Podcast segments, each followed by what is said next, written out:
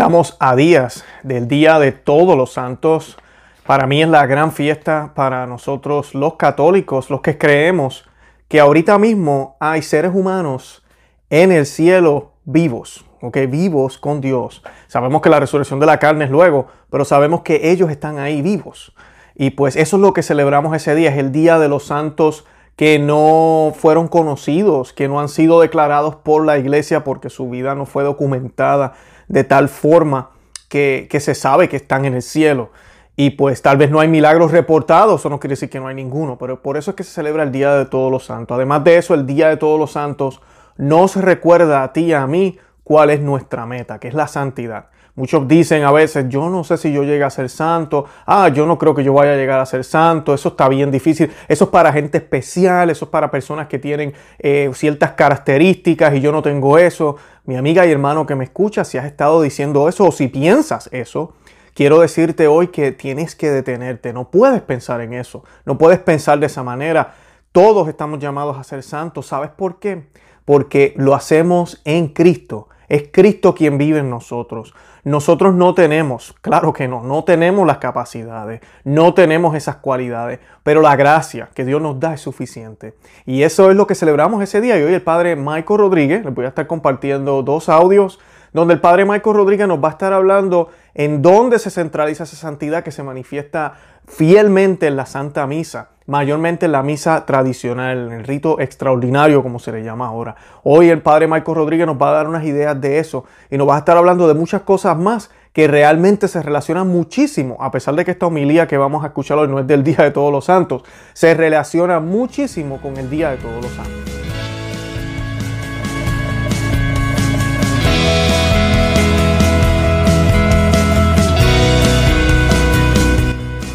Bienvenidos a Conoce, Ama y Vive tu Fe. Este es el programa donde compartimos el Evangelio y profundizamos en las bellezas y riquezas de nuestra fe católica.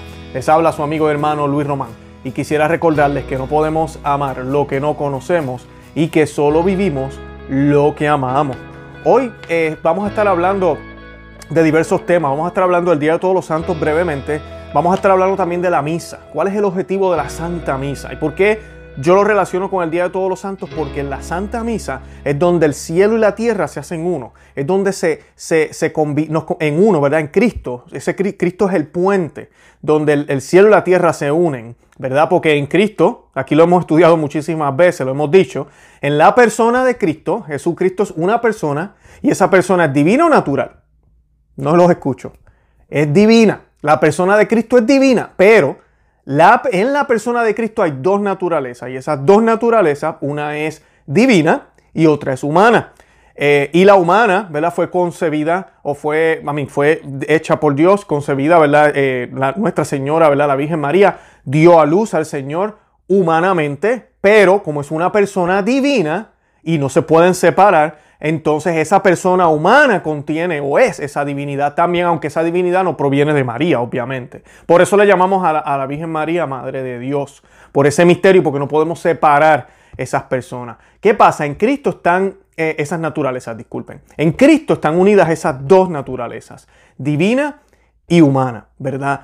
Gracias a Él es que se une el cielo y la tierra. Y en la Santa Misa, en el sacrificio del Gólgota, ¿verdad? Porque la misa es el sacrificio. Este es el problema hoy en día con este lenguaje moderno, donde se nos habla la gran fiesta, el banquete, y todo el mundo vaya, y todos quieren celebrar. Y muy bonita la actitud de tener esas ganas de celebrar, pero no es la actitud correcta en la Santa Misa.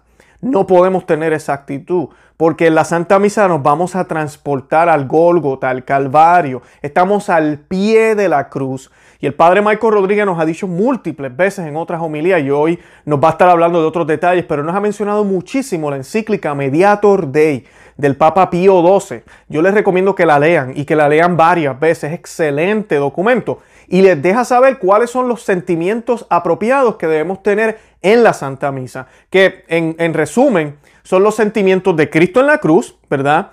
Y son los sentimientos de la Santísima Virgen al pie de la cruz. Al pie de la cruz yo no puedo estar con las manos alzadas como antena parabólica. Yo no puedo imitar lo que el celebrante está haciendo, porque el celebrante es que está en persona de Cristo. Yo no estoy en persona de Cristo. hay muchos elementos que lamentablemente la iglesia ahora moderna, desde los años 60 con los cambios de la, de la nueva misa, se han permitido, se han dejado hacer y aunque no sean malas las intenciones, lo que sucede es que se oculta el verdadero sentido de la Santa Misa. Y por eso estamos en la crisis que estamos. Todo comienza con la liturgia. Lex orandi, les credenci. Como oramos es como creemos, no es de la otra manera. Y eso siempre lo enseñó la iglesia. Por eso es bien importante el cuidar la liturgia y la iglesia era muy celosa con eso. Ahora pues se deja que la cultura se manifieste, que yo exprese mi sentir, que yo me exprese como yo quiera, que usemos los instrumentos que queremos, que nos vistamos como nos dé la gana. Y hay un problema. Por eso yo aquí en el canal y el padre Michael Rodríguez eh, fuerte eh, luchador de esto, de que debemos reclamar la misa tradicional y volver a la misa tradicional con estos elementos que son qué? Cristocéntricos. Y esa es la vida de los santos, es cristocéntrica. Y yo quiero compartirles el Evangelio que se lee el día de todos los santos. Y quiero compartir un pedacito de una lectura que se lee de Apocalipsis también. El Evangelio va a ser tomado, es tomado de San Mateo 5, 1 al 12. Y miren que este, este evangelio es uno de los favoritos de todos, ¿verdad que sí? Y miren lo que dice, porque esto es cristocéntrico, es centrado en Dios. Mas viendo Jesús a todo, este gentío se subió a un monte, donde habiéndose sentado se le acercaron sus discípulos, y abriendo su boca los adoctrinaba diciendo, Bienaventurados los pobres de espíritu, porque de ellos es el reino de los cielos, bienaventurados los mansos y humildes, porque ellos poseerán la tierra, Bienaventurados los que lloran, porque ellos serán consolados. Bienaventurados los que tienen hambre y sed de justicia, porque ellos serán saciados. Bienaventurados los misericordiosos, porque ellos alcanzarán misericordia. Bienaventurados los que tienen puro su corazón, porque ellos verán a Dios. Bienaventurados los pacíficos, porque ellos serán llamados hijos de Dios. Bienaventurados los que padecen persecución por la justicia, porque de ellos es el reino de los cielos. Dichosos seréis cuando los hombres por mi causa os maldijeren y os persiguieren y dijeren con mentira toda suerte de mal contra vosotros, alegraos entonces y regocijaos, porque es muy grande la recompensa que os aguarda en los cielos. Del mismo modo, persiguieron a los profetas que ha habido antes de vosotros. Palabra del Señor, gloria a ti, Señor Jesús. Y esta lectura es eso mismo. Nosotros tenemos que renunciar a nuestros gustos a nuestros, eh, a lo que queremos hacer, a cómo queremos participar en la liturgia, a pretender que, que mi participación es suficiente. ¿Y a qué me refiero? Muchas personas que lamentablemente a veces hablan con nosotros, el Padre va a hablar de esto ahorita, eh, van a la Santa Misa eh, con el nuevo, la nueva forma. Y esto no se trata de validez, el, el, Padre va a hablar de eso. Muchas personas dicen, ¿qué estás diciendo? Que la misa nueva no es válida. la cuestión aquí no es validez. Después que el sacerdote haga las cosas como dicta la iglesia, que lamentablemente hay que tener cuidado porque en muchas parroquias no se está haciendo como dicta la iglesia. Después que se digan las palabras como están en el misal, se hagan los gestos que se piden ahí y que sea el sacerdote quien lo haga, el sacramento es válido, la misa es válida. Ahora, el hecho no es la validez. El problema es que, ¿qué pasa? Es válido. Cristo está en la Eucaristía y que, y que si les dije, le digo que después de eso todo el mundo ahora lo va a tirar al piso y lo va a pisar. Eso es de agrado a Dios. Les hago esa pregunta. ¿Qué si les digo que hay indecencia en esa parroquia? Donde las mujeres van más apretadas que yo no sé ni cómo respiran. Y los hombres van también apretados o en chancletas o en pantalón corto. Eso es de agrado a Dios. Ay, pero ellos lo hacen con buena intención y con el corazón. Es que con el corazón no es suficiente. Yo puedo tener todas las mejores intenciones, pero nunca actúo, nunca expreso con mi exterior ni con acciones. Nosotros creemos en la fe y creemos en las acciones. Tenemos que actuar. Y una de las maneras de actuar es cómo vestimos, cómo nos conducimos, cómo hablamos, especialmente delante del Rey de Reyes. A Él no hay, no hay cosas exageradas, como muchos a veces dicen, que después de las reformas litúrgicas se quitó toda esa exageración que tenían antes. ¿Cómo es posible que hayan católicos? Y esto yo lo he escuchado de teólogos y sé que en seminarios eso se enseña y se dice, que eran exageraciones lo que había en el pasado. Y eso no eran exageraciones, al contrario, era, es la forma correcta y deberían añadirse más. Porque para Dios todo. Digo, si es que es el primero y lo amamos y es el rey de reyes. Para Dios todo. Y lamentablemente esa mentalidad se ha ido, ¿verdad? Por casi seis décadas, el veneno que nos han dado. Y miren, ya ha llegado un punto que, bueno, y ustedes saben. Y ahorita con esto del virus, esto parece un circo.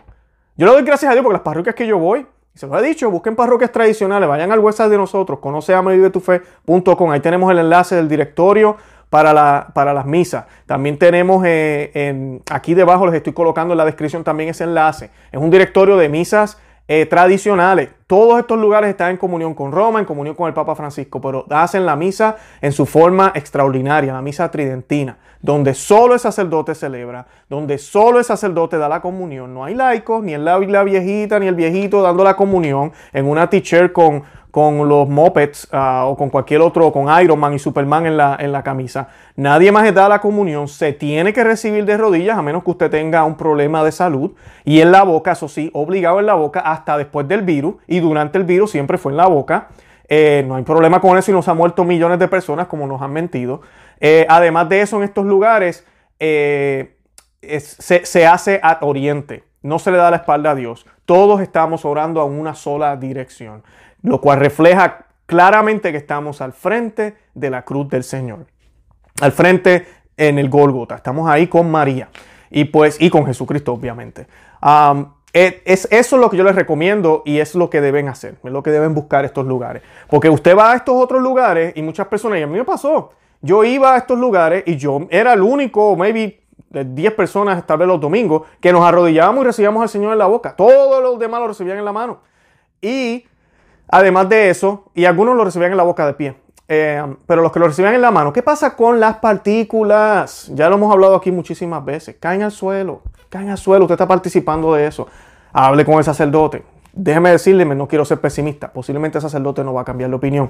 So, tenemos que cambiar, tenemos que cambiar eso, porque nuestra santidad se expresa ahí. O sea, que tenemos que dejar nuestras preferencias y ir y buscar un lugar donde el Señor realmente se le rinda la reverencia que él merece, como la iglesia siempre lo dictó por miles de años, mil y pico de años. Eh, de seguro que la misa, el rito trientino existe desde el principio y hay partes del, rito trientino que son apostólicos. Y la misa, para que sepan, no es solo el lenguaje. La gente piensa, ah, pero la misa la cambiaron. No, la misa la cambiaron. Las oraciones son distintas. Y ese es mi punto. Y la manera en que se presenta es extremadamente distinta. Y hay que darse la oportunidad, renunciar a, ay, que a mí me gusta como el coro canta. Mm, ay, es que yo no entiendo lo que el Padre dice. Mm, hay que entender lo que el Padre dice, eso es entre Él y Dios. Eso es entre Él y Dios. Y hay unas partes, inclusive al principio, que usted va a entender, porque el latín se parece muchísimo al español. Y siguiendo el misal, usted va a saber cuando están haciendo el yo confieso, cuando están haciendo el gloria. Y ya, y lo hacen silencio. Porque realmente todo eso se supone que se haga en el altar. Pero nos han cambiado la liturgia y le han quitado el sentido completo. completo.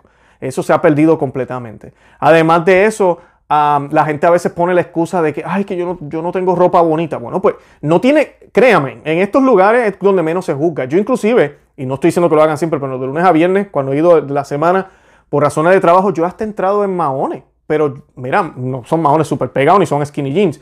Pero mira, yo me pongo mi chaqueta encima y hago esa excepción. Claro, los domingos yo me visto bien con corbata y toda la cosa. Y digo eso porque porque, y no quiero que se escandalicen mis amigos tradicionales que a veces dirán, guau, que Luis, ¿qué? No, no estoy diciendo que vayamos en maones, no.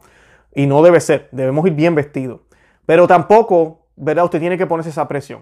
Si hay personas que no tienen el dinero para comprarse una buena ropa, póngase lo mejor que tenga, pero que sea recatado, decente, que sea bien. Nadie allí lo va a juzgar, nadie se va a estar fijando en eso. Eso no es realmente lo más importante, pero sí debemos hacer nuestro esfuerzo de ponernos lo mejor, porque estoy seguro que si usted fuera una entrevista, usted se pusiera lo mejor. Así no tenga una chaqueta y una corbata, pero por lo menos una camisa manga larga, hombre que me escucha, si usted se pone unos zapatos, ¿verdad? Para ir a una entrevista. La mujer igual se pone un trajecito o algo para, ¿verdad? Estar bien, bien, bien presentable e impresionar al entrevistador. Lo mismo queremos hacer nosotros, queremos impresionar a Dios. Y, y todos dirán, ah, pero Dios sabe lo que hay en el corazón, ¿de qué vale lo de afuera? Sí, Dios sabe lo que hay en el corazón y quiere que tú lo expreses con tu exterior. Quiere que tú pases ese esfuerzo también, hagas ese esfuerzo. Miren estas bienaventuranzas, ¿no son esfuerzos? No son esfuerzos, llorar es placentero, ser rechazado es placentero, ser perseguido es, requiere ese esfuerzo exterior. Y Él nos dice, bienaventurado, bienaventurado, porque mi felicidad viene de mí. Y eso es lo que los santos hicieron, y eso es lo que celebramos el Día de Todos los Santos. Así que el, Padre Michael Rodrigo hoy nos va a cubrir todo esto, eh, que ya les mencioné de la misa. Y de que es cristocéntrica. Y también nos va a hablar de los cuatro credos. Esta parte me encantó lo que el padre Michael Rodríguez nos va a hablar hoy ah, sobre el credo apostólico, el credo de Nicía, el credo de Calcedonia y el credo de San Atanasio. Eh, muchas personas piensan que el único credo es el de los apóstoles, que es el corto, y el de Nicea, que es el que se reza los domingos, pues ustedes no lo sabían, es el largo. Ah, pero hay otros dos, y uno de mis favoritos es el de, de, San Atanasio. Y yo les voy a citar el principio para que vean qué dice el de San Atanasio, porque dice, todo el que quiera salvarse, ante todo es necesario que mantenga la fe católica. El que no la guarde íntegra e inviolada, sin duda, perecerá para siempre. Y la fe, católica es esta, que adoramos a un solo Dios, en la Trinidad y, y, a la Trinidad en la unidad, sin confundir las personas ni separar la sustancia, porque una es la persona del Padre, otra la del Hijo y otra del Espíritu Santo, pero el Padre y el Hijo y el Espíritu Santo tienen una sola divinidad, gloria igual y coeterna majestad. Y por ahí continúa. Este, este credo es excelente. Se, usualmente se recita en las parroquias tradicionales, ¿verdad? Porque lamentablemente las nuevas, nuevos sordos, las parroquias que hacen la misa nueva no lo hacen, el día de la Santísima Trinidad, la solemnidad de la Santísima Trinidad. ¿Y por qué no se recita? Por esa parte que les acabo de decir. Es muy controversial. El que no confiese la fe católica no se va a salvar. Y eso es dogma de la iglesia. Eso no son inventos míos, ni gustos de Luis, ni que el Concilio Vaticano II lo cambió. No, ellos no lo cambiaron. No se puede cambiar el dogma de la iglesia. Y pues es bien importante esta parte, me encanta. Él habla de eso un poco y nos habla un poco de lo que les estaba diciendo de la lectura de Apocalipsis, que se va a estar también leyendo este domingo de Día de Todos los Santos es Apocalipsis 7, 2 al 12. Y no la voy a leer ahora completa, un poco extensa. Quiero que la lean de asignación, ¿verdad? Le estoy dando tarea. pero esa, esa lectura refleja algo que nunca ningún judío había visto y que para nosotros es normal. En el cielo solamente habían ángeles y Dios. Esta lectura habla de multitudes de hombres en el cielo, glorificando a Dios, santos los mártires, todo ese tipo de, cosas que vemos en el Apocalipsis. Esto era un mensaje nuevo, radical, innovador, una cosa que, wow. ¿Por qué? Por lo que mencioné al principio. La divinidad y la humanidad, ¿verdad? Esa humanidad se une en Jesús, en la única persona de Jesús que es divina. So, ahora entonces nosotros podemos participar. Bendito sea Dios y bendito sea el nombre de Jesús. Qué alegría, ¿verdad? Que se, se me erizan los pelos. Porque es algo, es una, debe ser una alegría para todos nosotros. Es algo hermoso. Y quiero que lean esa lectura porque eso es lo que establece ahí. Y pues eh, también el padre Michael Rodríguez nos va a hablar de los seis medios de salvación según San Alfonso y el fin u objetivo de la autoridad eclesial. ¿Para qué realmente existe la autoridad eclesiástica? Ustedes saben que estamos en tiempos de crisis. Y pues el padre Marco Rodríguez no tiene pelos en la lengua, como decimos en Puerto Rico y hoy. Pues va a estar dando un mensaje bastante fuerte. Así que les, les pido que se queden. Les estoy dejando todos los enlaces de los ministerios y de, San Vicente Ferrer, que lo maneja el hermano del padre eh, Michael Rodríguez, el señor David Rodríguez, que lo hemos tenido también aquí en el canal. Yo les estoy dejando el enlace de la entrevista que le hicimos al padre Michael Rodríguez, pues usted no lo ha visto. Y además de eso, busquen en nuestro canal, nosotros tenemos un playlist, como dicen en inglés, tenemos toda una eh, no sé cómo decirlo en español, es como una lista de todos los videos que hemos, que hemos compartido del padre Marco Rodríguez. Son muchísimos. Homilías que ellos, ¿verdad? Gracias a Dios nos comparten y nosotros pues la publicamos aquí en el canal. Así que los invito a que vean eso, que visiten nuestro blog, conoce que se suscriban a este canal y que le den me gusta. Y que nos busquen también en Facebook, Instagram y Twitter por Conoce, Ama y Vive tu Fe y que compartan el contenido en esos medios. De verdad que los amo en el amor de Cristo. Feliz día de todos los santos y Santa María, ora pro nobis. En el nombre del Padre y del Hijo y del Espíritu Santo. Amén. El próximo domingo es la gran fiesta de Cristo Rey. Quiero especialmente animar a los que hablan más español a que Tomen esta oportunidad. Cuando digo oportunidad, es decir que ya dentro de dos semanas ya pienso comenzar con ofreciendo la misa tradicional con las lecturas y el sermón en español. Realmente tomen esta oportunidad para luchar por nuestra fe católica y como lo he estado predicando ahorita, por también el reinado de nuestro Señor Jesucristo.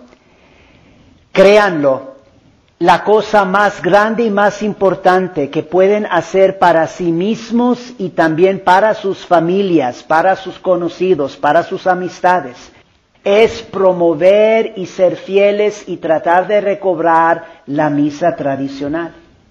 Y la razón principal por la que también he decidido, sí, hay que también tener la misa con el sermón en español, es para también poner, digamos, de mi parte, poner también de parte de la iglesia, la ayuda para que los fieles puedan más fácilmente hacer ese esfuerzo para recobrar nuestra misa católica.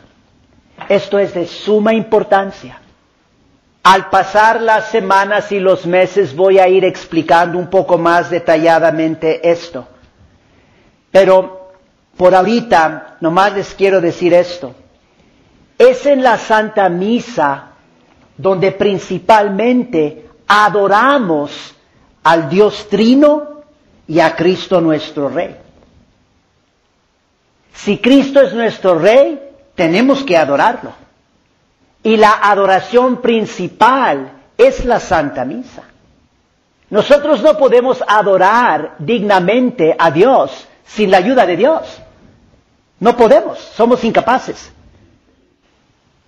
Necesitamos eh, radicalmente la ayuda de Dios. Y precisamente es lo que Dios ha hecho, lo que nuestro Señor Jesucristo ha hecho con su muerte en la cruz y al darnos el santo sacrificio. Nos ha dado el gran sacramento para poder adorar a Dios Santísima Trinidad y adorar a Cristo Rey. Y este es un aspecto donde hay una gran diferencia entre la misa nueva, la misa posconciliar después del Vaticano II y la misa tradicional en latín. La misa tradicional en latín, que es la verdadera misa católica, hace hincapié en la adoración de Dios y la adoración de Cristo Rey. Y esto es de suma importancia. Se ve donde es más obvio es, por ejemplo, cuando venimos a recibir la Santa Comunión.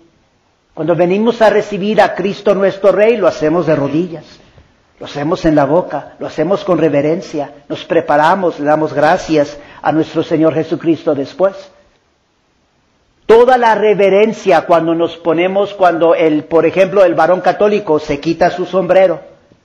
Ahorita en unos momentos me voy a quitar mi sombrero del sacerdote. ¿Por qué? Porque subo al altar de Dios. Reverencia, adoración a Dios. El varón católico se quita el sombrero, la mujer católica se pone su mantilla. Reverencia, un acto de adoración. Todos los detalles en la misa católica deben de estar dando adoración, honor y gloria a Dios, no al hombre. Y esta es una de las razones por la que tenemos que recobrar nuestra misa tradicional. Unas veces los católicos me preguntan, me dicen porque piensan que no es tan importante. Que, bueno, aunque vaya yo a la misa nueva, no importa, la misa es la misa. Y entonces me preguntan y me dicen, Padre, pues la misa nueva es una misa válida. Miren, eso no es la única pregunta que tenemos que hacernos. Vamos a suponer, y es posible también que por diferentes abusos que la misa nueva no sea válida. Es decir, si se está haciendo ciertos abusos, como por ejemplo cambiando las palabras de la consagración, que sí se está haciendo. Pero suponiendo que la misa nueva es válida, eso no es lo único que nos debemos de preguntar. Les doy un ejemplo aquí muy rápido. Si en una misa hay consagración, pero ahora, este es un ejemplo medio extremo, pero si en esa misa el sacerdote ha consagrado y toma el cuerpo de Cristo, la presencia real de Cristo y lo tira al piso, o sea, eso es una gran ofensa a Dios. Una gran ofensa a Dios, sacrilegio. Y sin embargo, esa misa es válida. Es válida. Suponiendo que el sacerdote rezó las oraciones de consagración, todo lo que se tenía que hacer. La misa también, no nomás es cuestión de validez. La misa tiene que, esta es toda nuestra tradición de católicos, dos mil años, tiene que mostrar suma reverencia y adoración a Dios y a Cristo Rey en todos los momentos.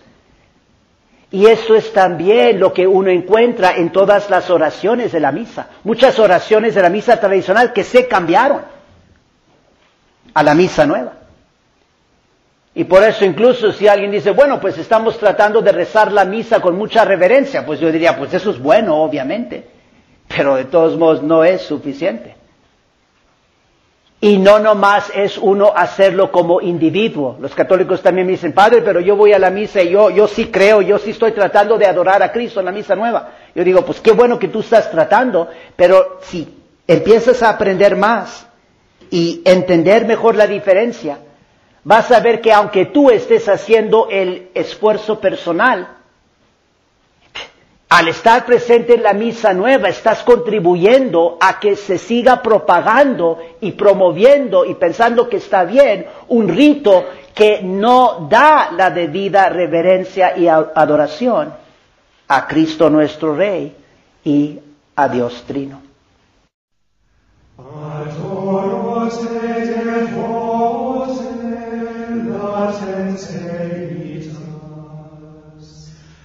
et solis figuris veritatis as. Tiris ec ormenum totum solicit, cuniat e concept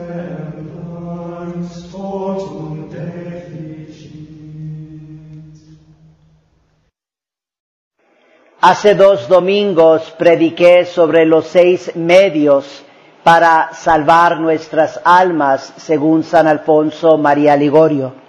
Y esas seis maneras son, número uno, huir de las ocasiones de pecado. Dos, la oración mental. Tres, ir frecuentemente a los sacramentos de la confesión y la Santa Comunión. Cuatro, asistir a la Santa Misa. Cinco, visitar el Santísimo Sacramento y la Santísima Virgen María.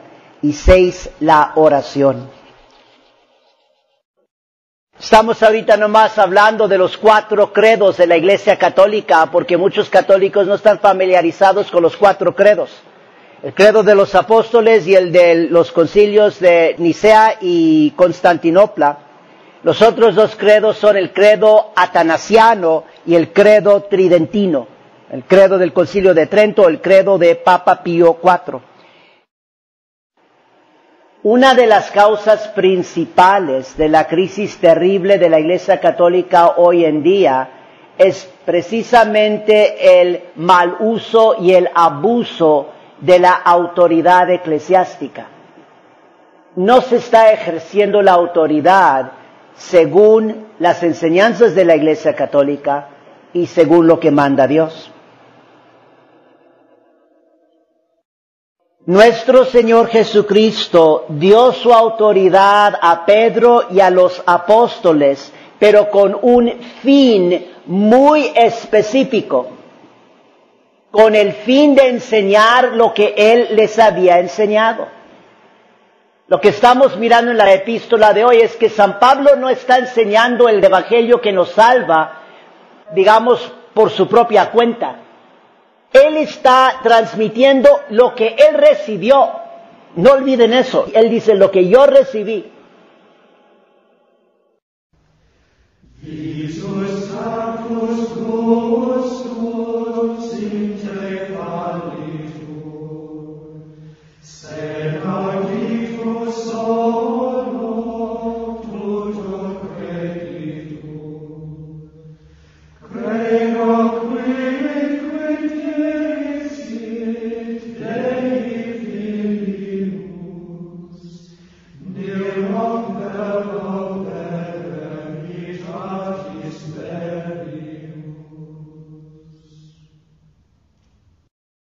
Hay dos peticiones grandes que se hacen en la oración colecta de la misa de hoy. La primera petición es pidiéndole a Dios que aumente en nosotros la fe, la esperanza y la caridad. La segunda petición, le pedimos a Dios que nos haga amar lo que Él manda.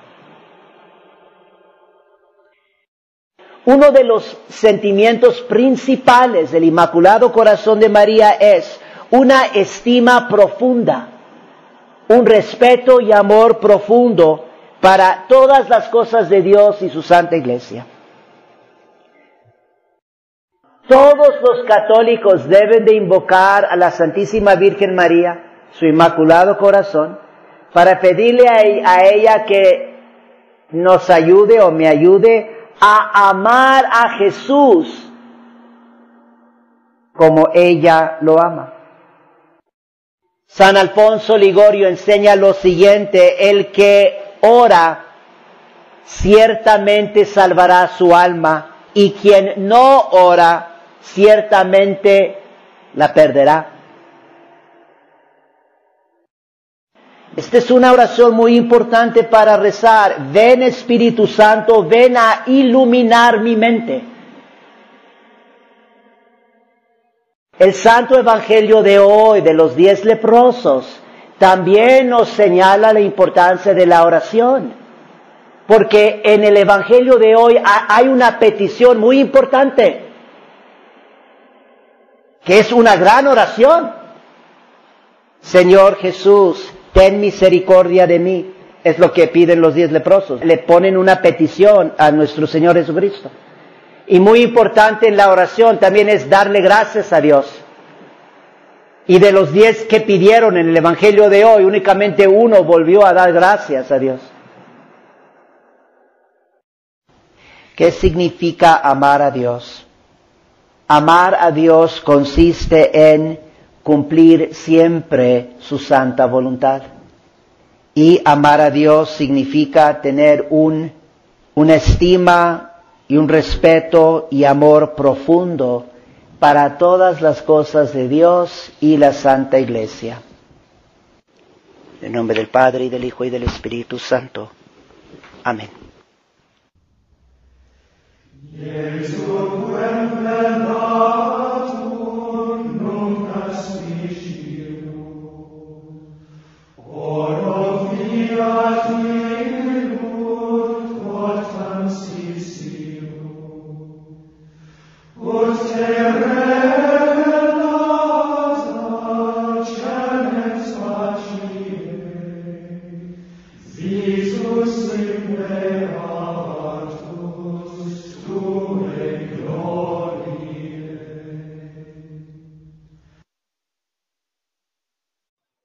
En el nombre del Padre y del Hijo y del Espíritu Santo. Amén.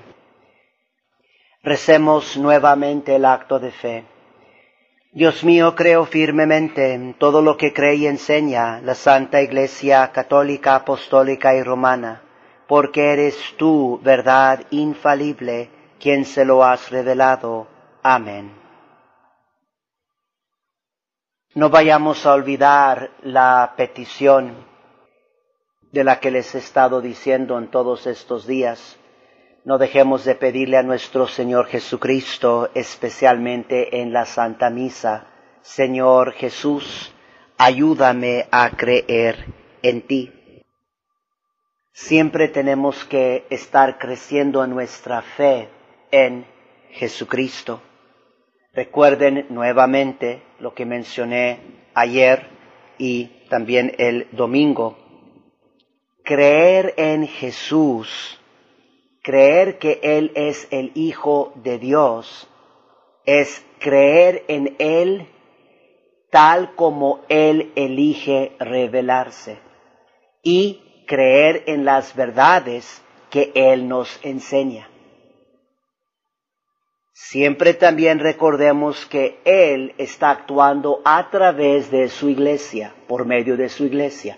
Él nos está enseñando las verdades, las verdades suyas, por medio de la iglesia. Y Él quiere revelarse por medio de la iglesia, principalmente los sacramentos, la predicación apostólica, las enseñanzas de la iglesia, las verdades que la iglesia nos enseña. Hay que creer en Él en esta manera. También no olviden la definición de la fe.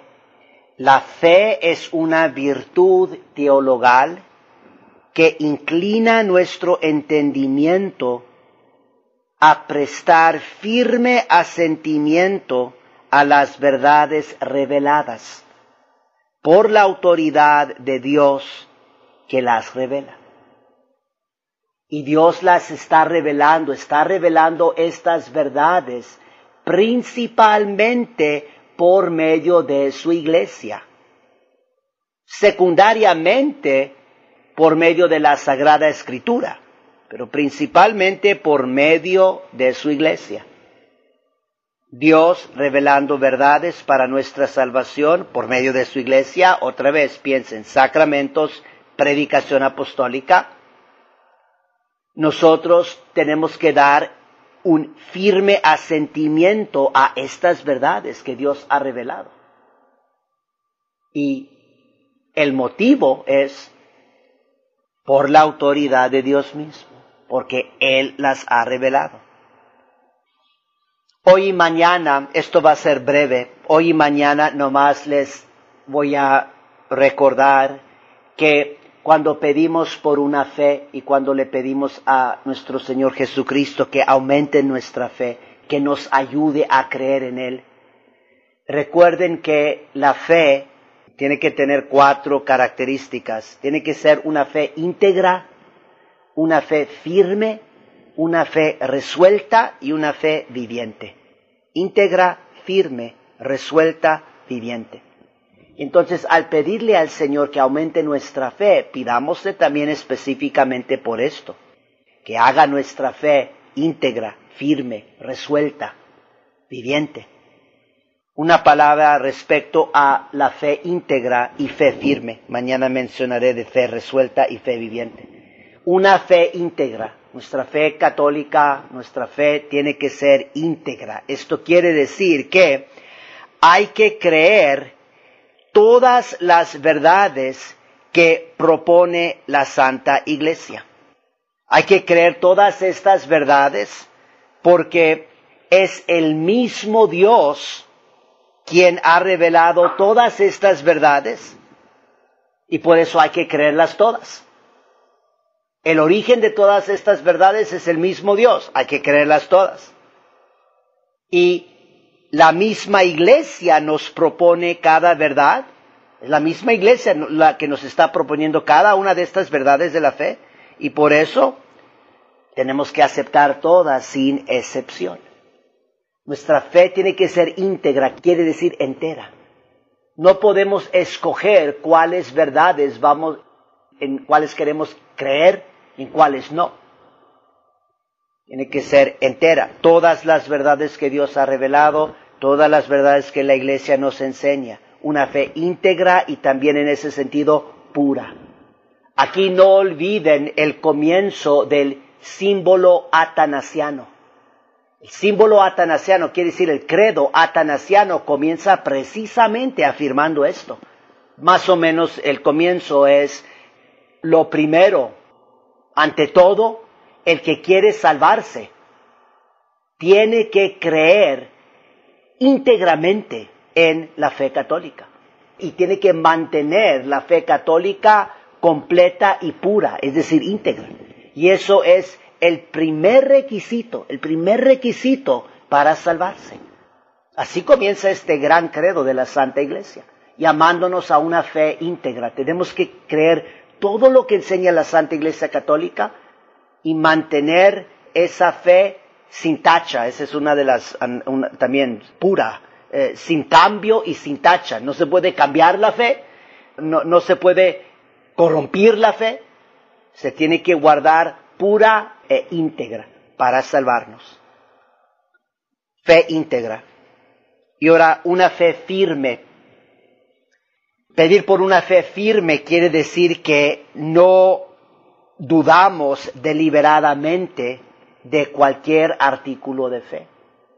O sea que no ponemos en duda ninguno de los artículos de fe, que no dudamos deliberadamente.